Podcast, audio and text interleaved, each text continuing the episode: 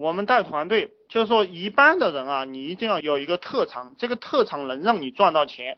虽然说我现在给大家讲的是这种拉帮结派管理啊这种东西，然后属于比较狠的招吧，但是我们在这个社会上混，特别是当你的朋友人群素质非常低的时候，你一定要有一个特长。大家可以去刻意练习一个特长，练习一个特长，这个特长就是要别人跟不上的。你知道这个人是怎么服你的吗？就是因为你做得到，他做不到，他才服你。这个样子你才可以当老大。特别是越低层的人，他越需要这个东西。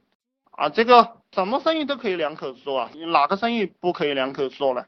不管你开公司也好，做小生意也好，都可以两口子做，不就是两个人嘛，两个人力资源，这个不存在两个夫妻可以做什么生意，两个夫妻又不可以做什么生意，没有这个概念。先生的讲起女人能做的生意，我一般都是讲这种不好的东西，你两夫妻我就不给你提这种，讲起来就有点不太舒服了。呃，然后大家。经营一个团队，或者是自己当领导，其实主要就是你的精神状态。你们有动力、有精神状态了，你们什么事情都能干得好。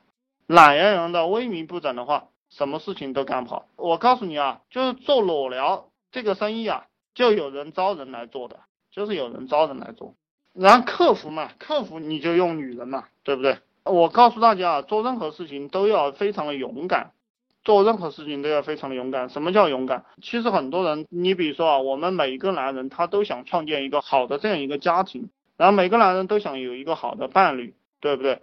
但是很多人都没有实现，就是因为他不敢，他不敢去尝试。他见到一个女人，他也不敢去尝试。其实我们创业也都是这个样子的，你去试探一下。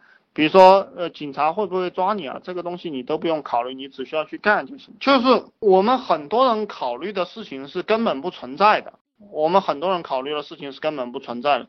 比如说这个，有些人当老大，有些人做老板，他要他这个员工忠诚于他，对不对？这是我们中国很多人的一个想法。这个员工会不会忠诚于你啊？给大家理一理。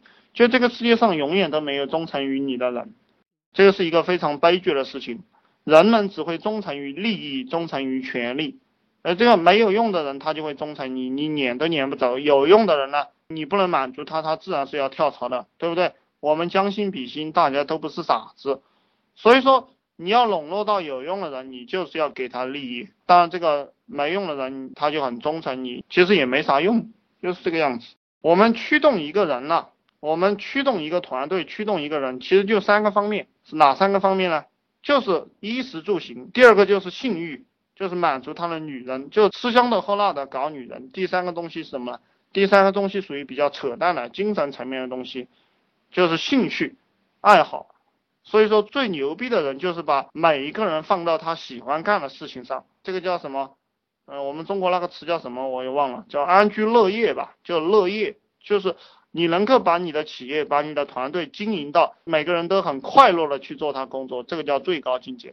然后，如果你没有达到这个境界，那你就是用女人去鼓励他，用这个衣食住行的这个物质层面的东西去让他拼命的干活。你就经常带他去吃好的、喝好的，然后去这些高档消费场所。他经常去的话，他也会有冲劲，然后去看那些漂亮的妹子，对不对？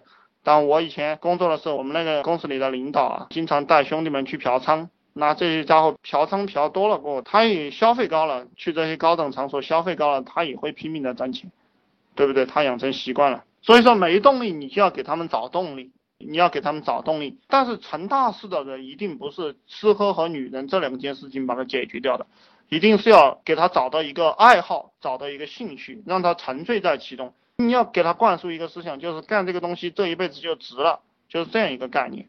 但这个概念。不是太好灌输，但你们可以去尝试。这个什么东西都是练出来的，什么东西都是你先设定好一个方向，然后不断的去练习，你就成了。呃，没用的人，没用的人，你把他招过来干嘛了？其实我们盯着一个企业，我们盯一个什么东西呢？就是盯这个人能不能创造价值。实际上，一个企业除了营销部门，其他的部门都是辅助部门。营销部门把生意接进来，对不对？会计去算账。会计看进了多少，它是一个辅助部门。这个营销部把生意接进来了，比如说这个设计部门，它设计好这个产品，然后让生产部门去生产，这其实都是辅助部门。所以一个公司，你只需要招营销人才和培养营销人才，其他的东西都没有用，其他的东西都没有用。